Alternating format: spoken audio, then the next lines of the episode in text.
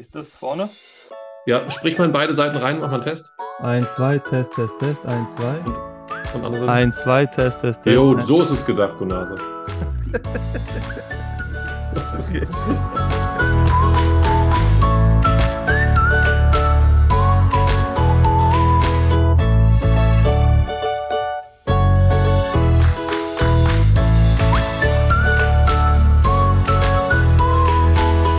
Einen wunderschönen guten Morgen, guten Tag oder guten Abend, je nachdem, wann ihr diesen Podcast hört. Jesus und Pizza, die Mickey und Freddy Edition, Freddy oder Mickey Edition. Auf jeden Fall, ihr wisst, worum es geht. Es ist der alte Podcast, äh, eine achtteilige Serie über die natürliche Gemeindeentwicklung. Wir beleuchten verschiedene Aspekte und Elemente einer Kirche und äh, wollen versuchen, der Frage auf den Grund zu gehen, welche Elemente, welche Handlungsfelder muss eine Kirche in Angriff nehmen, um gesund zu sein, um sich zu entwickeln.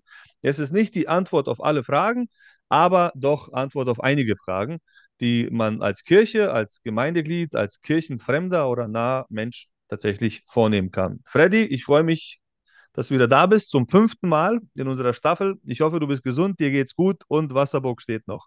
Ja, vielen Dank, Vicky. Ich freue mich hier zu sein. Wasserburg steht, das Leben ist gut und ich freue mich auf die Zeit mit dir. Sehr gut. Ähm, bei Podcasts mag ich das Vorgeplänkel nicht. Ich spule immer am liebsten vor, wenn Leute erstmal sieben Minuten reden, um dann zum Thema zu kommen. Wir kürzen das ab und steigen sofort in das Thema ein. Und heute geht es um ein sperriger Begriff, wie ich finde, ähm, bedürfnisorientierte Evangelisation. Kein Mensch benutzt diese zwei Begriffe in seinem täglichen Sprachgebrauch. Bedürfnisorientierte Evangelisation. Freddy, bevor wir in das Thema einsteigen, lese ich dir was vor Ja, und du reagierst darauf. sehr Sag gerne. mir, welche Bilder bei dir vorkommen, wenn ich dir das hier vorlese. Bin gespannt. Also, Billy Graham, 58 Jahre lang Missionar, bewegte 210 Millionen Menschen in Stadien. Mhm. Ähm, die längste Evangelisationsreihe war im Madison Square Garden 57. Sie dauerte 16 Wochen.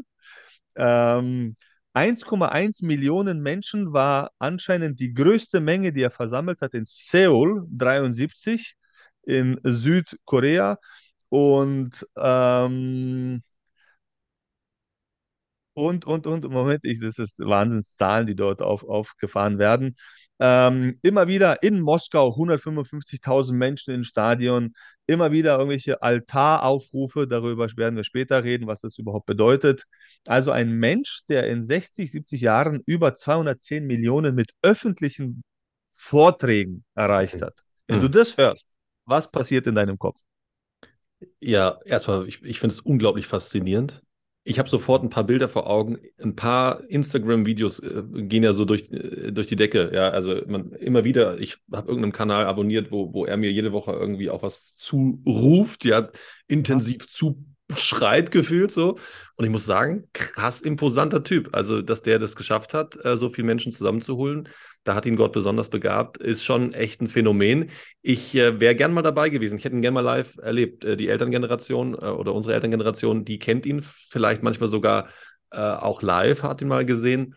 Äh, imposant, begeistert, faszinierend. Der Typ ist extrem klar, extrem, äh, äh, also auch ernst, ja, aber unbedrohlich. Also es ist, wenn ich den sehe, denke ich so, krasse Aussage, aber ich mag dich trotzdem. Also das ist nicht so, dass er Mhm. mir auf, also ja, und das finde ich spannend. Und die Kombination, da hat Gott schon was, was Großes mit ihm gemacht. Ja, heute natürlich kaum vorstellbar, ne? Also, Genau, aber es und gibt warum? sowas.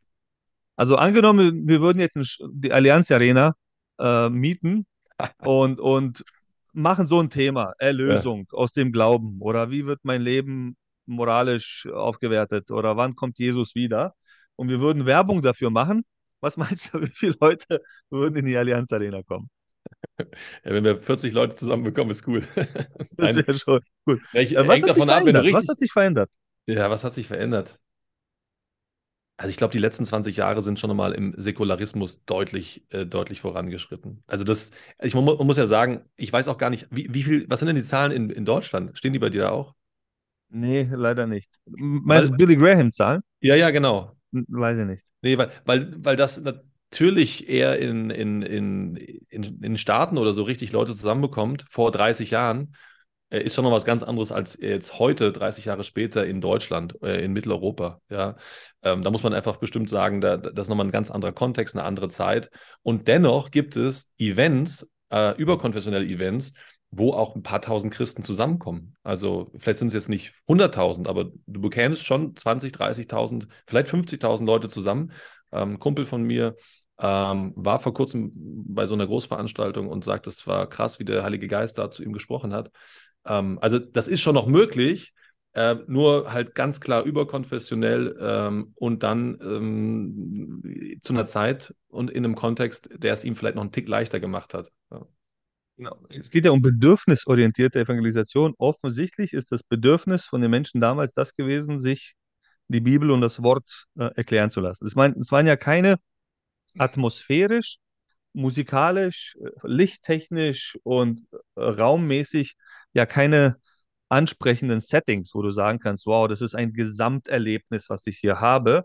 Das ist, ich gehe in ein Stadion mit 100.000 Menschen und sitze dort vier Stunden, weißt du so, und kriege eine Vorlesung quasi von 45, 60 Minuten von vorne und Dinge werden mir erklärt. Unsere Eltern, also ich bin mehr oder weniger ähnlich bekehrt worden. Also indem man mir Dinge erklärt hat. Ja. Mhm. Und ich wurde nicht emotional abgeholt in meinem Erlebnis, sondern hier kognitiv Erklärungsmodus. Äh, ich merke aber jetzt, wahrscheinlich du auch, in Bibelstunden oder Erklärung, du kannst eine Wahrheit erklären und die Leute gucken dich an und sagen, okay, interessant. Was machen wir jetzt? Ich glaube, das Phänomen Billy Graham ist ähm, auch in seiner Person zu suchen. Also ich glaube, wenn du eine, einen einflussreichen, ähm, ähm eine, eine, eine Person hast, die erstmal ein gewisses Bekanntheitslevel erreicht hat, dann ist das Ding mhm. wahrscheinlich von beidem getriggert. Zum einen vom Inhalt. Es wollten bestimmt viele, viele Menschen anders als vielleicht heute noch mehr im christlichen Glauben Antworten suchen. Ähm, der Säkularismus war noch nicht so weit vorangeschritten und gleichzeitig muss man aber auch sagen, Billy Graham war dann eine Marke. Ja, also wenn mhm. heute irgendwo äh, der, äh, der Tesla-Chef oder wer auch immer, der Elon Musk, dann auftritt, dann, dann, dann kann er sagen, was er will erstmal. Er, er zieht dann auch als persönliche Marke. Und ich glaube, wenn du diesen Moment erreicht hast, und so ein Typ war der Billy Graham, ähm, dann, dann, dann ist es beides. Dann ist es Inhalt und Person, die richtig schlagkräftig zusammenwirkt. Und es gibt eine ganze Menge Leute, die dann auch wegen, wegen der Person kommen. Also ähm, aber du bist jetzt schon einen Schritt weiter und hast gefragt, Mensch, oder, oder hast von dir bekannt, dass du selbst auch so angesprochen wurdest. Ich selbst auch. Also äh, mir wurde in Vorträgen der, der Glaube nahegebracht und dann kam auch der Moment, wo ich gesagt habe, der Groschen ist gefallen. Ähm, auch in einem Medienformat, ja. Also es waren so Vorträge über, über, übers Netz, ja, oder beziehungsweise mhm. über den Satellit damals. Und Satellit. da ist was viel passiert. Ja. Gleichzeitig muss man aber auch sagen, es war noch nicht, also war vor allen Dingen rational und auch emotional, aber es war vielleicht auch noch nicht der Moment, wo du dann wirklich Jesus so als Erlöser angenommen hast. Es war vor allen Dingen erstmal kognitiv was, ja, mhm. so und, und das äh, verdichtete sich dann immer ein Stück auch. Also es ist ein Prozess gewesen. Ich hatte jetzt keinen krassen Einmal-Moment-Erlebnis, ja, ja. ja.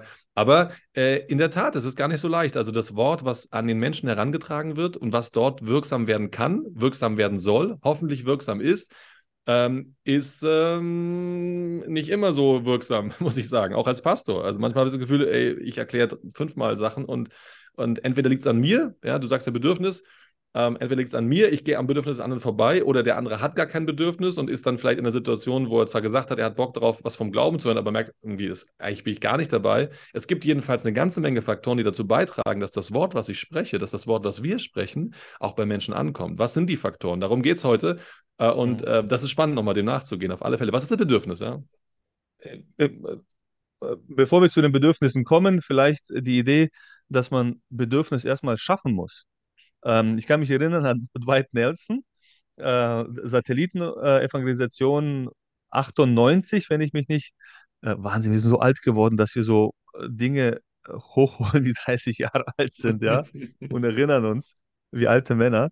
Ähm, und ich kann mich in Berlin-Charlottenburg erinnern. Ähm, dort wurde das übertragen und ich war Teenager und mich hat man eingeteilt, dass ich an der Tür Türsteher mache, so, äh, damit die Tür nicht laut knallt, wenn die Leute kommen und gehen.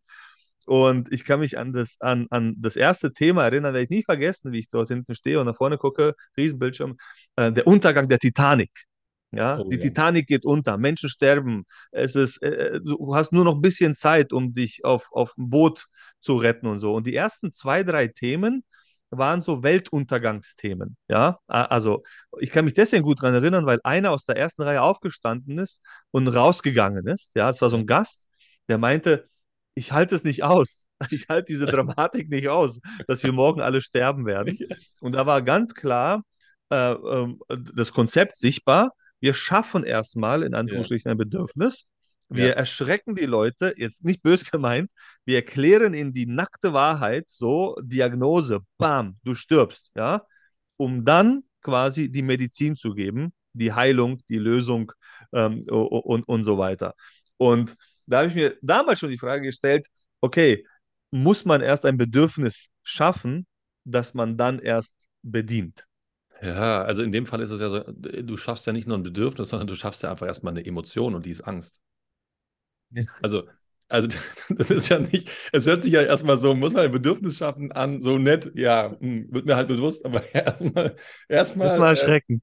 Äh, erstmal erschrecken. Und ich meine ganz ehrlich, äh, ein Teil der berechtigten Kirchenkritik in Bezug auf die letzten 100 Jahre, hunderte von Jahren ist, äh, hier wurde massiv Missbrauch betrieben, weil Menschen nämlich verängstigt wurden, massiv verängstigt, um dann entweder von ihnen Geld zu bekommen oder die Stimme oder, äh, oder Besuch oder, oder irgendwas anderes. Also Angst äh, ist leider die Hauptemotion in Kirchen.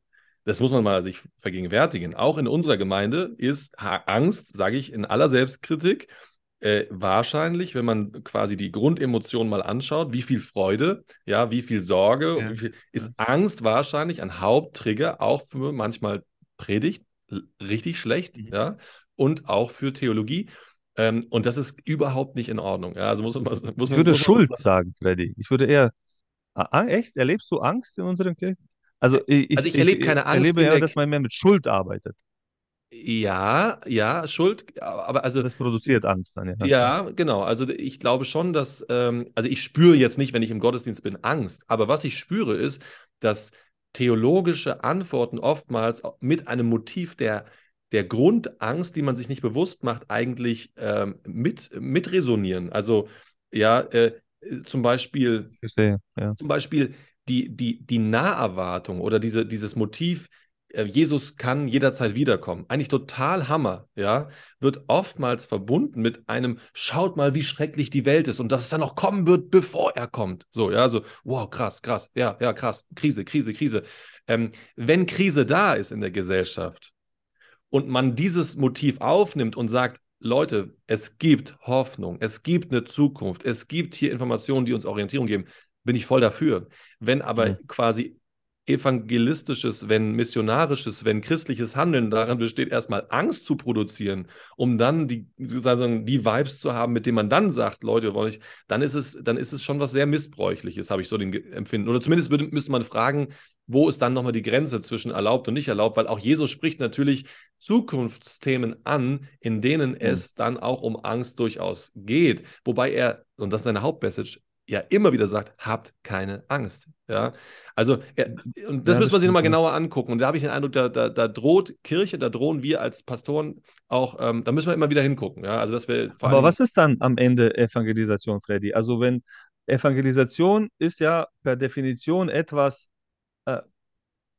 eine, kann man sagen, Überzeugungsarbeit, ja, und, und vielleicht war der Fehler der Vergangenheit, dass wir Menschen versucht haben zu überzeugen von einem theologischen, religiösen Konstrukt äh, und nicht überzeugt haben von einer Person, Jesus Christus. Ja? Ähm, aber ähm, siehst du nicht in, in der Evangelisation auch so diesen, ja, dieses aktive Element, das überzeugen wollen, dass jemand jetzt nicht zwingen wollen, aber doch überzeugen wollen von einer Tatsache, von einer Person, und deckt sich das nicht mit dem Auftrag von Jesus, wo er sagt, wir sind, tauft sie und lehrt sie alles, was ich euch gesagt habe. Also verstehst du, also es ist keine passive Angelegenheit. Also Evangelisation, kann die überhaupt passiv sein oder ist das immer eine aktive Handlung? Ja, das ist, das ist spannend. Also ist, genau, wir, das eine ist bedürfnisorientiert und das andere ist nochmal so, sich dem Wort Evangelisation zu nähern. Ja, was ist Evangelisation? Äh, Evangelion, das, die gute Botschaft, ja, die mhm. Botschaft vom Sieg ist erstmal nicht irgendeine Informationsbotschaft, sondern es ist eben Jesus hat gesiegt über das ähm, Unheil der Welt, über die Sünde der Welt, über den Durcheinanderbringer, den Feind, der, der, der Hasser, der, der Lügner, der ist besiegt. Das ist erstmal die Botschaft. Äh, und ja. die gilt es an den, Boot, an den Mann zu bringen. Also was ist Evangelisation?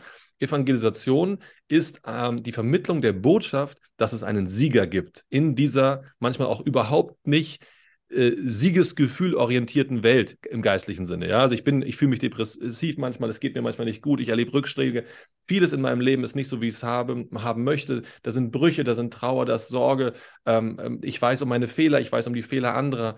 All das ist ja ähm, durchaus auch grau gefärbt manchmal in meinem Leben. Und gerade in dieses Leben hinein Jetzt habe ich individualisiert gesprochen. Es gibt auch kollektiv die Situation Verunsicherung durch Krieg, Verunsicherung durch Inflation, Verunsicherung durch Energiekrise. Ja in diese Situation hinein sagt Jesus, habt keine Angst, ich habe die Welt überwunden, ich bin der Sieger. Das ist im Kern okay. Evangelisation, ja, diese Botschaft an den Mann zu bringen. Wie ist jetzt die Frage? Fragst du aktiv oder passiv?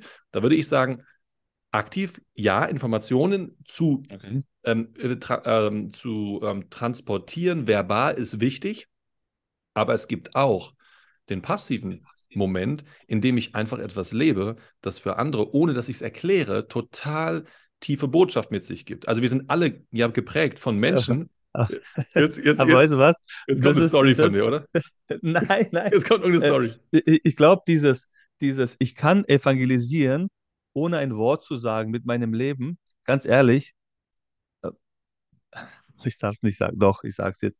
Das hört sich für mich einfach manchmal als Ausrede dafür an, dass ich keinen Bock habe, mich in Situationen zu bewegen, die vielleicht ein ja. bisschen unangenehm sind. Ja, bestimmt. Ja? Das ist es manchmal das stimmt. Also, weißt du, so, ich, ich bin pünktlich und gebe meinen Nachbarn immer die Säge, weißt du, so. Und jetzt soll er äh, daraus checken, dass Jesus ihn liebt und erlöst. Also, das, ich glaube, da versteckt man sich so ein bisschen dahinter. Also, das, was du gerade beschreibst, das finde ich schon interessant, aber ich, ich verorte das eher in so diesem therapeutischen Bereich. Weißt du, was ich meine?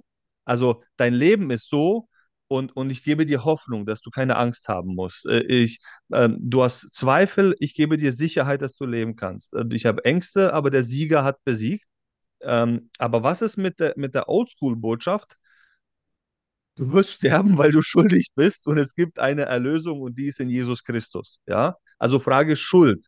Ähm, kann Kirche sich das noch leisten? Von individueller und kollektiver Schuld zu sprechen, die einem vergeben wird, ja? Mhm. Ähm, oder erlebst du das? Ich erlebe das manchmal so, dass das ein, eine Linie ist, wo ich das Gefühl habe, übergriffig zu werden, ja? Und eine Person, einen Menschen beschreibe auf eine Art und Weise, dass das nicht easy angenommen wird, weißt du? Tut also Buße, kehrt um ja. und all diese Begrifflichkeiten. Ne? Ja, absolut. Also äh, das, das ist wichtig. Also die Information ist wichtig. Und auch Schuld ist ein Kernproblem des Menschen, das besprochen gehört. Jesus ist ja nicht nur Sieger über andere, sondern auch über den Anteil in mir, der es nicht verdient hat, in, ins Paradies zu kommen. Auch, oh, auch über Satz, den ja. ist er ja Sieger. Also über all meine Brüche ist er Sieger. Er ist, das stimmt, er ist, das, also das, das gehört dazu. Und es geht also nicht nur um ein, ein abstraktes verkollektiviertes, äh, den anderen betreffendes Gott ist Sieger, so, ja. Er ist Sieger über, über meine Brüche, er ist Sieger über meine mhm. Angst, er ist Sieger über, über, über, meine, über meine Sünde, den ganzen Scheißdreck, mhm. den ich in meinem Leben irgendwie erlebt habe oder an andere sozusagen weitergegeben habe, ohne dass es mir bewusst war, ja. Äh, wo ich an Menschen vorübergegangen bin, darüber, er hat gesiegt darüber. Das zieht mich, das hat am Ende keine Bedeutung mehr, ja. Äh, wir werden nicht nach unseren Werken gerichtet, sondern nach dem Buch des Lebens. Also es ist jetzt spannend. Wir sind jetzt theologisch, wäre nochmal ein eigenes Thema. Ich mache schnell wieder die Klammer zu, sonst ja, ja. in eine andere Richtung. Aber vom Prinzip her, ähm, der, der Punkt ist folgender. Ähm, Kirche soll auch darüber sprechen, aber Kirche muss lernen, hat es lange Zeit nicht gelernt, vor sich hergeschoben, dass, wie Watzlawick sagt, jede Information auf Grundlage der Beziehung interpretiert wird. Und Kirche hat ganz lange gedacht, wir leben ja mit allen Menschen, weil die mit uns verbunden sind in guter Beziehung und wir brauchen nur Informationen raushauen. Mittlerweile gibt es diese Beziehung nicht mehr. Es gibt eine massive ja. Beziehungsstörung. Gesellschaft und Kirche, das ist, das ist der strange pädophile Oper, ist, der, ist die Kirche gefühlt. Ja? Und die Gesellschaft hat sich an vielen Stellen um 150 Jahre weiterentwickelt. Ja? Die, da, das einfach, da sind keine Worte mehr dazwischen. Das ist einfach nur strange und ganz viel negative Emotionen. Und in die Situation hinein noch zu denken, dass man Informationen weitergeben kann und Menschen erreicht, ähm, macht deutlich, dass es zumindest die Gefahr läuft, ganz, ganz massiv fehlinterpretiert zu werden. Und das, das wir, wir, haben mittlerweile zwei Räume, die, die Gesellschaft, die in sich geschlossen spricht und dann die Kirche. Und es gibt kaum noch Worte, die miteinander ausgetauscht werden, weil gar keine mhm. Beziehung mehr da ist. Also, was will ich damit sagen? Ich will sagen, Evangelisation kann nur gelingen. All das, was du beschreibst, was wir jetzt gerade beschrieben haben, Informationen weitergeben, äh, Jesus hier als Sieger klarstellen. Also das Was ist extrem wichtig, ja. Aber auch das Wie ist wichtig wie ich rede und vor allen Dingen mit welcher Beziehung ich dann zu den Menschen stehe. Und nur wenn Beziehung da ist, kann Evangelisation, kann Information wahrgenommen werden. Die. Beziehung prägt die Information, beziehungsweise interpretiert die Information. Und wenn ich mit schlechter Beziehung unterwegs bin, kann ich meine noch so geile Botschaft, noch so christozentrisch, noch so inklusiv, noch so genial überhaupt nicht an den Mann bringen. Deswegen müssen wir, das spreche ich so mit meinem Missionsherzen, ja, müssen wir als Kirche in unsere Stadtteile zurück. Wir müssen als Kirche in unsere Städte zurück. Das geht erst, diese Botschaft weiter zu transportieren, wenn wir in Beziehung zu den Menschen leben. Manche würden sagen, wir müssen eigentlich raus aus den Städten und nicht rein in die Städte. Aber das ist ein anderes Thema. Und vielleicht hat sich das jetzt ähm, geändert von Bedürfnis her. Äh, wahrscheinlich zur Zeit von Billy Graham war äh, die Vor Vor Vorbedingung, nämlich die Beziehung, von der du sprichst, nicht notwendig gewesen. Ja? Ähm, und das hat sich vielleicht verändert. Tatsächlich, dass dass eine Information alleine, das hat sich definitiv verändert, eine Information alleine nicht ausreicht, in dem Menschen einen Denkprozess anzustoßen und zu sagen, okay, ich möchte mein Leben äh, grundsätzlich ändern. Ähm, ich kriege also ganz unterschiedliche. Wichtig, ganz wichtig ja, und ganz ja. richtig. Also, das ist, glaube ich, ganz wichtig, auch dass alle Hörer das nochmal so ganz bewusst wahrnehmen. Ja, manchmal wird der Kirche heute, wird uns als Pastorinnen und Pastoren vorgeworfen, dass wir nicht mehr das und das auf eine Art und Weise machen, wie es mal war. Ja, und dann wird schnell ein Motiv uns unterstellt, dass wir selbst nicht mehr geistlich, nicht mehr spirituell unterwegs so, werden. Ja. Das ist aber, glaube ich, ein ganz massiver, eine ganz massive Missinterpretation. Ähm, war es vor 500 Jahren möglich, weil alle mit der Kirche in Beziehung standen. Der, die Kirche war der Player in der Gesellschaft. Nur noch Informationen weiterzugeben, muss heute sich Kirche darum bemühen, überhaupt erst in die Beziehung zu treten zu Menschen, um dann Informationen weiterzugeben zu können. Ich könnte auch in unserem adventistischen Kontext sagen, vor 150 Jahren hat es ausgereicht zu sagen, ja, das und das machen wir anders, weil die Leute eh alles verstanden haben bis zu diesem Moment. Ähm, und dann wussten sie, ah, okay, das was jetzt neu ist, das brauche ich noch über, zu, zu, übernehmen, diese neuen Informationen, mhm, vielleicht mhm. ähm, spezifische kircheninterne oder äh, spezifisch kirchliche Kontexte oder kirchliche äh, Aspekte von Theologie nochmal. So Adventgemeinde hat der zum Beispiel ganz viel mit Sabbattheologie auch zu tun. Ja, okay, warum Sabbat, warum nicht Sonntag? Da reichte diese Frage. Heute ist das so unrelevant, äh, und muss erstmal erstens in Beziehung zu Menschen treten. Zweitens muss ich Gott grundsätzlich erklären äh, muss spirituelle ähm, äh, äh, mich, mich einem Weg öffnen, für wo die Menschen eben stehen, um dann ganz zum Schluss vielleicht auch darüber zu sprechen zu können, dass aus meiner Sicht zum Evangelium ähm, der Sabbat gehört als das wirksame, als das vielleicht mhm. coolste Zeichen meines Erlöstseins. Ja, Sabbat, Shabbat, Ruhen, ein Tag als Bekenntnis, dass ich es notwendig habe. Das heißt, ich muss vor dem letzten einen Schritt, der vor 150 Jahren ausgereicht hat, um Menschen quasi vielleicht zu einer Entscheidung zu bringen, muss ich vorher neun andere Schritte gehen. Und deswegen ist es unfair, uns vorzuwerfen, dass wir das letzte Zehntel gar nicht brauchen oder, oder nicht, nicht als relevant ansehen. Wir sehen es als relevant an, aber wir müssen vorher neun andere Schritte gehen. Und die tun wir an manchen Stellen zu wenig. Okay, die, die Frage ist halt, äh, wenn, wenn wir von Bedürfnissen von Menschen sprechen, äh, äh, wo, wo fängt dann aber für dich die Grenze an zwischen äh, das Bedürfnis eines Menschen sehen und wo fängt es an, eine Art von Anbietern zu sein, verstehst du?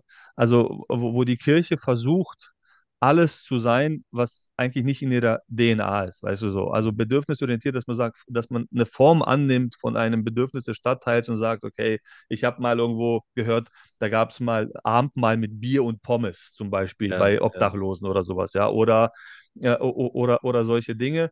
Äh, wo fängt da für dich die Grenze an, wo du sagst, das ist jetzt nicht mehr bedürfnisorientiert? Obwohl, das ist ja ein Bedürfnis. Also man holt den Menschen dort ab, wo er ist. Aber ich erlebe dann oftmals, wenn man versucht, quasi einzutauchen in eine bestimmte Gesellschaftsschicht, in eine Form oder so weiter, die man selbst gar nicht ist, dass es dann nicht mehr glaubwürdig ist. Mhm. Verstehst du? Mhm. Also wenn ich jetzt mit, mit 65 anfange, Teenager-Ghetto-Slang zu reden, verstehst du so, ja? Weil ich das Gefühl habe, ich muss den 15-Jährigen abholen mit seiner Sprache und seinem Bedürfnis nach, nach, nach sowas. Verstehst du, was ich meine? Ich verstehe das gut. Also wir, wir gehen ja quasi von hinten jetzt gerade vor. Wir haben uns erstmal jetzt gerade angeschaut, was ist Evangelisation, Evangelion, Sieg und so weiter. Ähm, Information und, ähm, und Beziehungen sind ganz wichtige Punkte. Jetzt kommen wir, jetzt kommen wir zu der Frage, wo dockt man denn mit der Beziehung an? Ne? Also wir doggen bei Menschen an. Wir doggen bei Menschen an, die ganzheitlich unterwegs sind, die haben ein spirituelles Bedürfnis, die haben ein Bedürfnis wie jeder Mensch auch. Wir sind ja auch Menschen, ja, kann man sich kaum vorstellen, auch Pastoren sind Menschen, ähm, die ganz grundsätzlich und rudimentär sind. Ja? Also der Mensch ist einfach ein soziales Bedürfnis, äh, ein, ein, ein, ein soziales Tier, wollte ich schon fast sagen, ein sozialer Mensch, ein soziales Konstrukt. Es hat Bedürfnisse, es hat Hunger, es hat äh, Durst und so. All das ist Menschsein. So. Ganz wichtig, Jesus adressiert natürlich geistliche Themen, die die Kognition betreffen, aber er spricht ganz genau so auch das Herz an. Ja? An manchen Stellen sogar vielleicht mehr das Herz als den Kopf. Und Jesus macht nicht nur das, dass er Botschaften vermittelt, die Herz und Kopf erreichen, sondern er tut das, indem er jetzt ein, ein Hammer, eine Hammer-Ausgewogenheit hinbekommt zwischen den ähm, quasi jetzt erstmal äh, Primärbedürfnissen, Essen, mhm. Trinken, mhm. körperliche Unversehrtheit, mhm. ähm, den dann emotionalen Themen, die er verbindet mit Informationen oder mit, mit klaren kognitiven Aspekten von Evangelium. Ja, also das heißt, die ganze Range ist erstmal wirklich da. Das heißt, er hat sich, mhm. er hat Menschen geheilt, er hat Menschen in Beziehungen sozusagen wieder ermutigt, ihren Weg zu gehen. Er hat manchmal korrigiert. Er hat ähm, ähm, äh, gegessen, habe ich geheilt, Essen, Trinken, Heilung, was habe ich noch gesagt? Ähm, ja, genau. Also er, die ganze Range. Das heißt, körperliche Unversehrtheit. Ne? Körperliche Unversehrtheit, genau. Also es sind die, das sind diese Punkte, er hat alles gemacht äh, und, und das immer in einer Ausgewogenheit. Das heißt, bedürfnisorientierte Evangelisation meint, ich sehe den Menschen, wie er ist und versuche ihn nicht nur auf einer Ebene, sondern auf mehreren Ebenen, mhm, mhm. die ihn spezifisch auszeichnen, anzusprechen und zu adressieren. Das, das genialste Zitat von Ellen White, was ich habe, ähm, äh, was ich mir gemerkt habe, ist dieser eine Satz, die Methode von Jesus, wie er, wie er evangelisiert hat. Also erst die ja, Menschen schön. sehen, sich mit ihnen vermengen, ja, das fand ich ganz interessant, ihre Bedürfnisse sehen und befriedigen und sich dann quasi äh, das Recht zu verdienen, zu sagen, folge mir nach. Ja? Mhm. mhm. Äh, und, und ich finde diesen Schritt äh, hochinteressant, weil tatsächlich man mit, nicht mit Megafon sich in die Straßenpassage hinstellen kann und rumschreien kann. Und jetzt soll der Mensch selber irgendwie entscheiden. Also heute mehr denn je muss man sich quasi das Recht verdienen, mhm. einem Menschen einen Nachfolgeaufruf zu machen, weil das ist ja nicht wenig. Ich meine, wir, wir verlangen ja von den Menschen nichts weniger als äh, übergib dein Leben komplett, ja, oder, oder also verstehst du, ist ja nicht so ein bisschen eine Versicherung verkaufen oder also, sondern das ist ja eine Riesenentscheidung, die wir von den Menschen abverlangen. Und da gebe ich dir voll recht, das muss man sich erstmal verdienen, dieses Recht, diesen Satz überhaupt sagen zu dürfen. Auch wenn der von der Theorie her, also du bist todkrank und hier ist die Medizin, ja stimmt, ja, hm. in meinen Augen, aber trotzdem ist das äh, kein Weg. Und äh, da will ich dir ganz kurz eine Szene erzählen von einem Gottesdienst in Waldfrieden äh, wo, wo, wo, als ich vorne stand, ein bisschen nervös geworden bin, weil der Gästeanteil, also von kirchenfremden Menschen, an dem Sabbat äh, überdurchschnittlich hoch gewesen ist. Ne? Und ich habe ich hab das Thema Schuld genommen, ja, so Holocaust und, und persönliche Schuld und schon allein das Potenzial in uns, grausam zu sein, macht uns schuldig, auch wenn wir es vielleicht nicht ausleben und so weiter und so weiter. Und dann hat jeder Klassi alter Klassiker ein Blatt Papier bekommen und einen Stift und dann habe ich den Leuten gesagt, ähm, schreibt bitte auf dieses Blatt Papier auf, die eine Sache in deinem Leben, die so mies ist, die so geheim ist, dass wenn sie vorgelesen werden würde, du im Standing deiner Gesellschaft, deiner Familie, deiner Ehe unten durch wärst. Also mhm. die, dieses eine Ding in der Schublade, diese eine Fantasie, diesen einen Scheiß, den du gemacht hast und so weiter. Und ich habe dann gemerkt, oh shit, weißt du, das sind zu viele Kirchenfremde. Das ist zu deep, Alter. Das ist, das mhm. ist zu krass, was gerade passiert. Aber da war schon vorbei. Da, der Zug ist angerollt. Dann habe ich Vollgas gegeben. Und, ähm, und Musik läuft im Hintergrund, wie du es kennst, ne? und dann die Leute schreiben, schreiben. Und, und ich traue mich gar nicht hinzuschauen, weißt du, das Publikum, was dort gerade passiert, weil ich habe das Gefühl gehabt, das wird jetzt so ein oh, es wird peinlich, weißt du so, da kommt jemand in die Gemeinde und der Pastor sagt, öffne deine Seele und gib mir alles, verstehst du? Ja, ja, ja, ja, genau. Und dann haben wir vorne ein, ein Schredder hingestellt, also ein Papierschredder. Äh, und ähm, habe gesagt, wenn du dich traust, und dann habe ich für die Leute gebetet, dann komm nach vorne und zerschreddere dieses, dieses krasse Geheimnis auf diesem Blatt Papier. Ne? Von, ey, jetzt ungelogen, ähm, alle sind aufgestanden, alle. Also, also der komplette Saal ist aufgestanden und es war für mich hochinteressant zu beobachten, mit welchen Ängsten die Leute dieses Papier nach vorne getragen haben. Ne? Und dann ganz genau geschaut haben, ist es auch wirklich zerschreddert, ja? Also, weil, weil es war explosiv, was auf diesen Zetteln stand. Und wir haben danach saßen wir lange zusammen, haben gegessen und so weiter und wir haben reflektiert über diesen Tag und über diesen Gottesdienst und tatsächlich war, das war krass zu sehen, wie ein Mensch, der null Bezug hat eigentlich zu Kirche, Religion und so weiter, dieses Momentum angenommen hat und gespürt hat, wahrscheinlich zum ersten Mal seit langer, langer Zeit, dass jemand sagt, weißt du was, lass mal aufhören jetzt zu spielen, jetzt öffne dich mal hm. und gib das Krasseste ab, was du hast, ja. Und meine Ängste vorher hm. waren unbegründet, ja. Hm. Meine Angst war, ich erschlage die Menschen hm. mit ganz krassen, mit einer ganz krassen Keule, habe aber feststellen können, wie der Geist wirkt und wie die Menschen sagen, das habe ich gebraucht, Mann. Also das habe ich gebraucht. Sie brauchten keine 17. Analyse über Covid von mir, mhm. ja. Mhm. Noch brauchten sie eine Ukraine-Update, ja. Mhm. Noch brauchten sie eine Gender-Thematik, die ich einordne, noch ein Kommentar zur Bundestagswahl, ja. Mhm. Sie brauchten einen Ort, wo sie das tiefste Geheimnis wegschmeißen konnten von sich selbst. Ja, ja. Und da ist meine Kritik an mich selbst oder meine Angst so ein bisschen ist, dass wir uns da einfach nicht mehr trauen. Ja, ja. Weißt du? trauen so vor, vor ne? lauter sich beliebt machen wollen oder ja. sich vor lauter ja, relevant machen zu wollen vor den Menschen. Ja. Mir ist auch klar, und ich beende meinen riesenlangen Monolog, sorry, ähm, wahrscheinlich wäre das nicht geklappt, wäre ich irgendwo Gast gewesen in deiner ja. Gemeinde und kein Mensch kennt mich und sagt jetzt, komm, lass uns alle hier äh, die, die Seele öffnen. Ähm, aber diese Thematik, ja, ich habe mir vorgenommen, mich da mehr zu trauen, wenn ich ehrlich bin. Ja? Also Menschen mehr zu segnen, anstatt sie politisch oder so ja, zu informieren über Dinge. Dabei sind wir ja an dem, an dem Thema vom, vom, vom letzten Podcast, eine leidenschaftliche Spiritualität. Absolut. Das Kernanliegen, äh, der Kernauftrag ist, Menschen mit Gott zu verbinden und alles, was in diesem Weg steht, zwischen mir und Gott.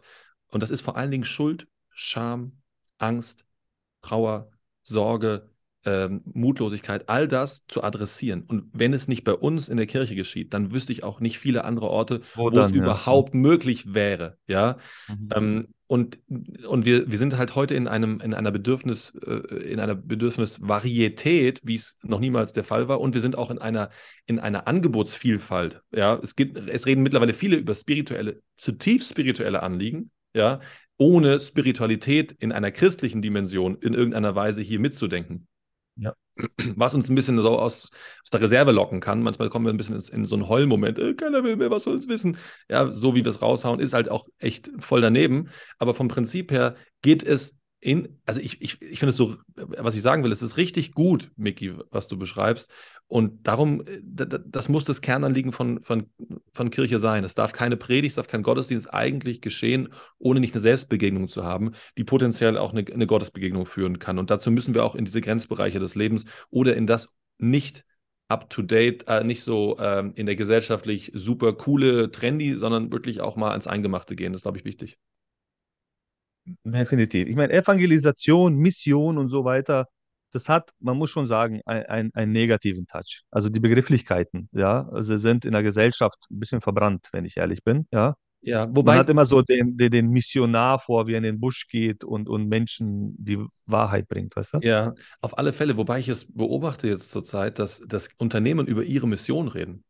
Our Mission. Und mittlerweile nicht nur im Englischen, Manchmal haben wir das ja dann in den letzten 20 Jahren auch gemacht, ja, dass wir übers Englische dann zurückgehen, weil wir es uns nicht getraut haben, im Deutschen zu sagen. Aber heute würde ich sagen, wenn ich von Stadtrat gehe und sage, Leute, was wollen wir als Adventgemeinde, als Kirche vor Ort? Unsere Mission ist, ich, ich versuche mich gerade wieder zu trainieren, in zwei Sätzen zu sagen, wozu ich als Pastor Mhm. da bin, wozu wir als Adventgemeinde, wozu wir als Kirche da sind. Das ist eigentlich, ähm, dürften wir, also es, es gibt wieder auch Chancen, um so ein Statement rauszuhauen. Ja? Man muss mal gucken, was haut man dahinter dann raus. Ja? Ja, Aber äh, wir sind über, über dieses platte, öh, da ist Mission jetzt im, äh, im Wort, auch schon fast wieder hinweg, habe ich so den Eindruck.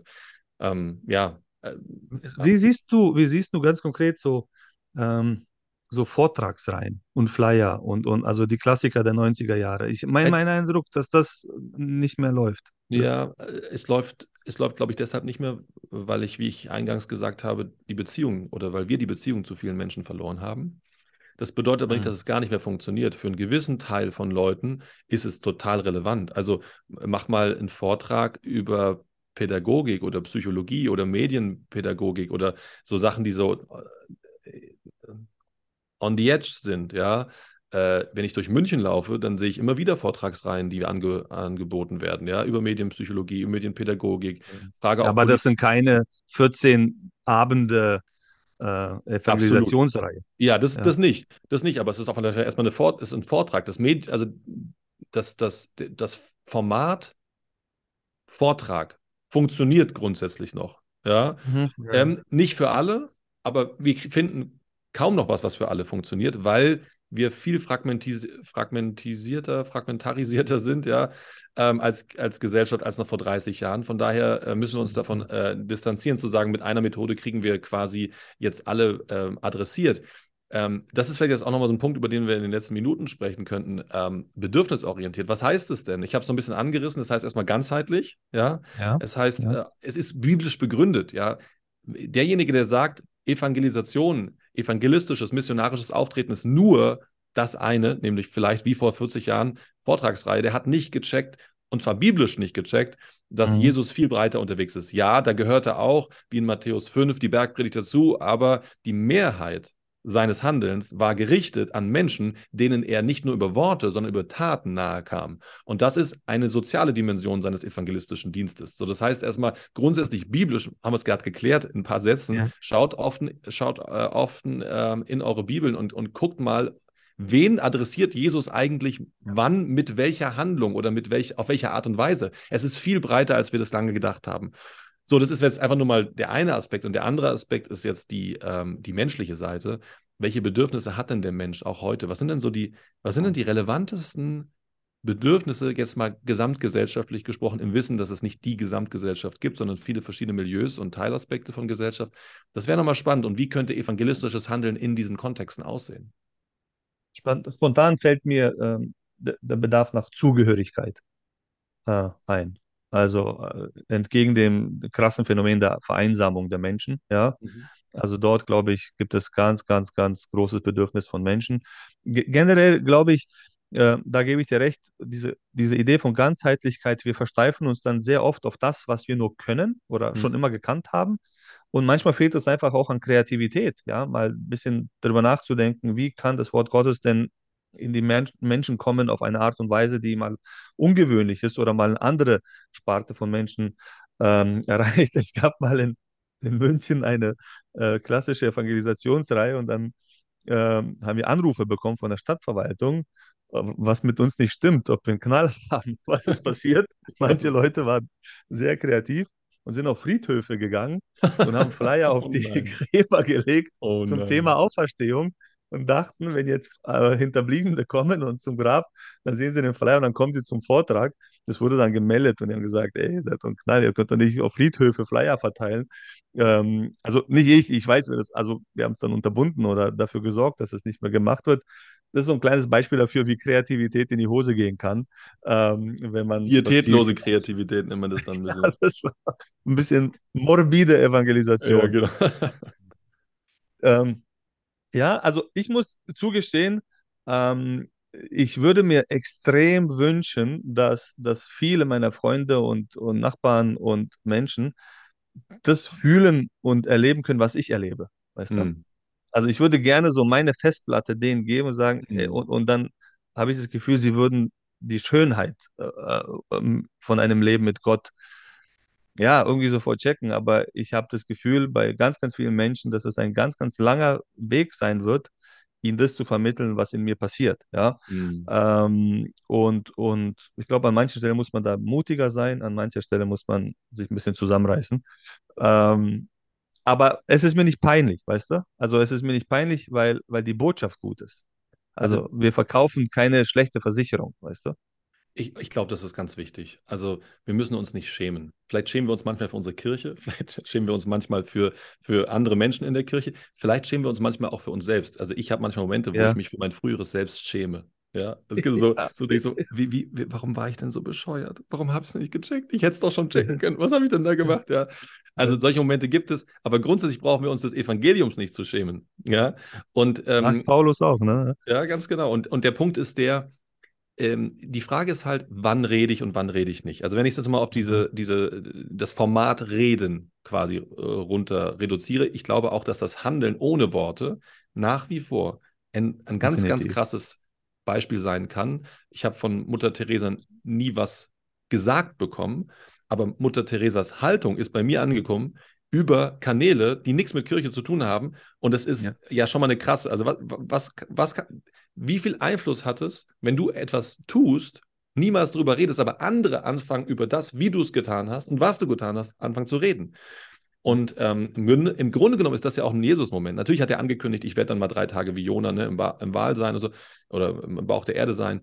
Aber hat doch keiner verstanden. Erst danach Ja, ja. er hat es selbst dann nicht mehr gesagt, sondern andere haben es dann erzählt, was er gemacht hat. Und das ist eigentlich schon daher schon krass. Ja? Also unsere Handlung ist, glaube ich, wichtig. So, jetzt komme ich aber nochmal zurück auf, auf das Format Reden. Ja? Ähm, ich glaube, dass es für mich persönlich immer auch wichtig ist zu betrachten, und das lege ich allen ans Herz, wann ist der richtige Moment zu reden? Es gibt immer auch einen Mhm. richtigen Moment zum, zum Schweigen. Ich persönlich habe mit Gott den Deal. Wenn ich gefragt werde danach, welchen Beruf ich habe, dann gehe ich all in. Wenn mich aber niemand fragt oder mein Gesprächsgegenüber nicht fragt, welchen Beruf ich habe, dann, dann fange ich auch nicht an, über Jesus zu reden. Das hat mir geholfen, eine Sensibilitätsschranke nochmal aufzubauen, bevor ich unwissentlich Menschen etwas erzähle, was an ihren Bedürfnissen vorbeigeht, was sie gar nicht wissen wollten und sie sich dann im Gegenteil nicht nur nicht mir nahe fühlen, sondern danach sogar noch in größerer Ferne als vorher. Also Mhm, ich mhm. glaube, es ist total wichtig, dass wir uns bewusst machen, manchmal ist kein Wort das bessere Wort oder Mhm. das richtige Wort zur falschen Zeit ist das Falsche. Mhm. Ja, nur das richtige Wort zur richtigen Wort ist das Richtige. Und da mit Gott mal drüber reden, persönlich vielleicht an anderen Berufsmodellen äh, natürlich nicht so leicht machbar, äh, wie äh, jetzt ich, ich in meinem Deal, aber vielleicht gibt es ein Stichwort, vielleicht gibt es eine Frage. Erst wenn eine Mhm. Offenheit vom, vom Gegenüber signalisiert wird, dann macht es manchmal auch Sinn, erstmal etwas zu sagen. Und ich glaube, das ist mein bedürfnisorientiertes äh, Evangelisieren. Das heißt, erst wenn ich spüre, es gibt ein Bedürfnis, von mir aus kann ich dieses Bedürfnis auch locken, wecken, Mhm. äh, streicheln, so hey, ähm, mal anklingen lassen etwas. Aber ich glaube, ähm, erst dann ist dieses Wort vor allen Dingen, ähm, äh, hat das Potenzial, wirklich sich zu entfalten in größerem Maße, wenn da ein Bedürfnis vorher kommuniziert wurde. Und das ist, glaube ich, Mhm. wichtig. Das, definitiv. Ähm, ähm, me- meine Oma ist, ist ein, ein Paradebeispiel, die ist 95, 96 gestorben. Paradebeispiel wie jemand, der de facto ein, ein Analphabet, ja, mit null Skills eine Wirkung entfalten kann auf Menschen, die, die, die, die mehr bringt, wahrscheinlich als all meine Predigten, die ich jemals gehalten habe. Weißt Ja, du? ja. Er hat sich die Bibellesen selber beigebracht und so weiter. Und es gab immer einmal im Jahr kamen äh, so, so Zigeuner-Tracks äh, in Jugoslawien vorbei, die dann außerhalb der Stadt ihre Zelte aufgebaut haben mit so Tanzbären, mit, mit einem Ring durch die Nase und so. Und es war immer eine ganz spannende Zeit, weil äh, die wurden übelst beschimpft von Leuten. Ja. Die, die waren, haben auch sehr viel geklaut in den Höfen, sind dann mit Pferdekutschen vorbeigefahren. Da war immer so, wir wurden so erzogen, wenn du nicht auf isst, dann verkaufen wir dich an die Zigeuner oder sowas. Ja, also das war Mm. so die, die, die Anti-Schicht, ähm, ganz, ganz mies wurden die Leute dann behandelt. Und wir sind groß geworden mit Angst vor diesen Leuten, dass wir geklaut werden und so weiter. Also, also das war so der pädagogische Ansatz, da wo ich her, herkomme. Und einmal komme ich nach Hause, ich weiß nicht, ob ich dir die Story schon mal erzählt habe, von der Schule nach Hause. Und wir haben so ein großes Haus gehabt und das kleine Haus, wo meine Oma daneben gewohnt hat. Und ich bin natürlich immer zu ihr gerannt, weil dort war die Küche, dort wurde gekocht, dort gab es immer was zu essen. Ich komme rein, ich glaube dritte Klasse oder so, und mich trifft der Schlag. Das ganze Zimmer, acht, neun Zigeuner sitzen mit meiner Oma und sie hat ihnen Bohnen gemacht und sie essen, weißt du so. Hey, ich habe den Schock meines Lebens bekommen. Ich dachte, Weil du dachtest, du wirst jetzt mitgenommen, etwas. oder was? Bitte? Weil du dachtest, du wirst jetzt mitgenommen. Ja, oder die klauen, also, also wir hat, kein Mensch in deiner ganzen Stadt hat jemals ein Zigeuner, ein Sinti und Roma bei sich zu Hause gehabt. Das war undenkbar. Das war Segregation Ah, okay. hoch 100. Und auf einmal Okay. sitzen da acht, neun von denen in ihren bunten Kleidern auf dem Boden, was weiß ich, und die essen. Und meine Oma hat ihre dicke, fette Bibel, die ich heute noch habe als Andenken an sie, zerfleddert ohne Ende, liest ihnen in einem Schneckentempo irgendwelche Texte vor. Eine ganz, ganz surreale Situation. Das hat sich krass eingebrannt bei mir. 30 Jahre später, wenn du dich mit Leuten unterhältst, mit unseren Nachbarn und so weiter, jeder erinnert sich an die Story. Ja, krass. 30 Jahre später sagen sie, Tante Nada, das war die einzige, die einzige, die die Menschen behandelt hat wie Menschen. Wir andere haben Hunde auf sie gehetzt, mit Steinen weggeschlagen und was weiß ich, ja. Und ganz oft kommt der Zusatz, sie hatte die richtige Religion. Also das war so die, die, diese Hm, Einordnung und schönes- so weiter. Das heißt, sie hat, wie du gesagt hast, Zeugnis von Jesus Christus abgegeben auf eine Ebene, äh, die werde ich wahrscheinlich nie schaffen in meinem ganzen Leben. Ne? Ja. Also mit einer Handlung. Ne? Da hätten Worte gar nichts, äh, da hätten Worte gar nichts verrichten können. Du hättest es gar nicht besprechen können, quasi. Ja, du, du hättest es gar nicht vor, vorsagen. Du kann, kannst es nur vorleben. Und deswegen ist es also sehr, sehr einflussreich, sehr, sehr, sehr, sehr knackig. Ich glaube, deswegen ist auch wirklich wichtig, dass wir uns als Kirchen Gedanken machen, welche Handlung kann denn außerhalb des Gottesdienstes, in dem vor allen Dingen Informationsvermittlung, Mhm. ja dann auch schon auch, gerade im adventistischen Kontext, ist Informationsaustausch und Vermittlung dann doch das sehr prägende Motiv. Vielleicht nicht das einzige, Ja, so, ja, ja, aber ja. muss man schon sagen, ja. Was kann denn eine Kirchengemeinde sonst noch tun, außer diesem Format? Und das glaube ich extrem wichtig. Also, wenn wir uns äh, als Kirche überlegen würden, viel, viel konsequenter, viel grundlegender, viel weitreichender, ähm, was das begleiten kann, dann ähm, ist das nicht eine Nice-to-have-Option, sondern es ist elementar. Es ist Ja, absolut ja. wichtig, äh, um diese Botschaft weitergeben zu können. Und, und stellt euch, also stell dir mal, stell, lasst uns mal gemeinsam, die wir jetzt, äh, äh, jetzt zusammen sind hier, ihr, die es dann noch hört, ähm, überlegen, was wäre denn die schönste Form von Kirche? Also da kommt bei mir so, so, wenn ich mir so vorstelle, kommt ein Ort vor, wo Menschen sind, wo gegessen wird, wo getrunken wird, wo man zu jeder äh, Zeit hinkommen kann, um auch ähm, mal seine Last loszuwerden, wo, wo man vielleicht mit Menschen zu tun hat, die man auch sonst nicht so in seinem eigenen Claim in der Blase hat, wo ich äh, zu essen äh, und zu trinken bekomme, wo ich, ähm, habe ich glaube ich schon gesagt, wo ich Kleidung im Ernstfall bekomme. Ja, also das sind so Momente, äh, wa was kann die Mission der Kirche quasi noch sein, außer zu reden? Und deswegen ähm, sind zwei Fragen hier an der Stelle wichtig. Die würde ich gerne nochmal einbringen. Das eine ist dann die Frage, was hat Gott mir schon gegeben? Welche Gaben? Mhm. Ja, welche Interessen? Das kann manchmal ganz rudimentär sein. Und was braucht gerade meine Umgebung? Und dann hat man meistens schon so einen ersten Ansatzpunkt, wie man Kirche weiterentwickeln kann. Ja, wir haben jetzt sehr viel über individuelles Evangelisieren und ähm, die, die individuelle Mission quasi na, nachgedacht. Jetzt komme ich mal zu der, zu der kollektiven oder zur Ebene der kirchlichen, zur organisatorischen Frage äh, oder Einheit oder Ebene. Ähm, ich glaube, wenn sich eine Kirche hinsetzt ähm, in ihrem Leitungsgremium und sagt, okay, mal die fünf, sechs Straßen zu, um diese Kirche herum, was, was sind die Bedürfnisse? Mal eine Umfrage macht, mal, mal wirklich von Haus Mhm. zu äh, Haus gehen und sagen, wie müsste Kirche sein, was bräuchtet ihr? Ähm, also einmal, wie, wie würde Kirche sein, aber das andere ist wirklich, wirklich auch die Frage, was braucht ihr? Was, was für Momente? Ja, und dann gibt es vielleicht, wir brauchen einen Ort, wir brauchen Momente von hier und da. Und dann das ganz konsequent nochmal mit der anderen Seite matchen, was können wir? Sodass wir uns auch nicht in Wo einen Burnout manövrieren. Und dann ist die Ja. Schnittmenge da und das ist die heilige Schnittmenge. Und das ist die heilige Schnittmenge von Jesus permanent. Der hat sich einmal ein Drittel seiner Zeit an die Jünger gewandt, an Menschen, die mit ihm unterwegs waren, ähm, an einem, genau, ein, ein anderes Drittel war, er hat sich mit den Religiösen seiner Zeit auseinandergesetzt. Und das dritte Drittel ist, er hat sich mit den Sündern der Zeit, also mit ganz normalen Menschen, wie du und ich es sind, auseinandergesetzt.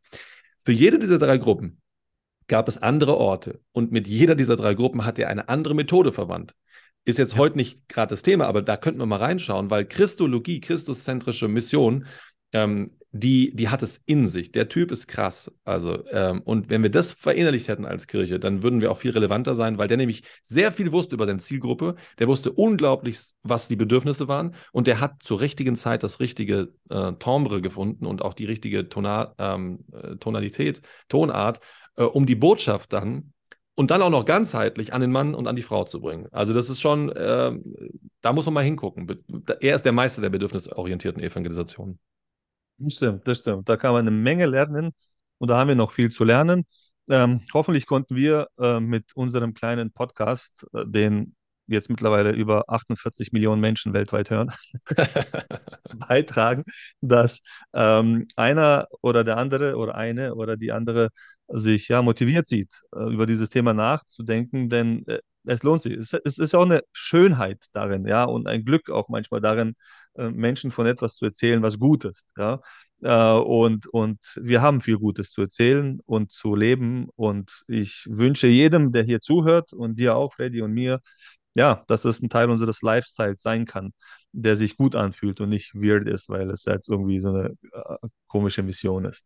Ja, auf, Freddy. auf jeden Fall, auf jeden Fall. Lass uns doch auch heute den Moment machen, ich fand das beim letzten Mal so heilig, ein kurzes Gebet sprechen dass, Kir dass wir mehr Kirchen in der Gesellschaft erleben, mehr Menschen innerhalb von Kirchen, die sich an diese Schnittmenge heranwagen. Was kann ich, was können wir, was braucht die Gesellschaft und die mutig das versuchen umzusetzen, äh, was ihnen Gott aufs Herz legt. Wäre das denkbar für dich?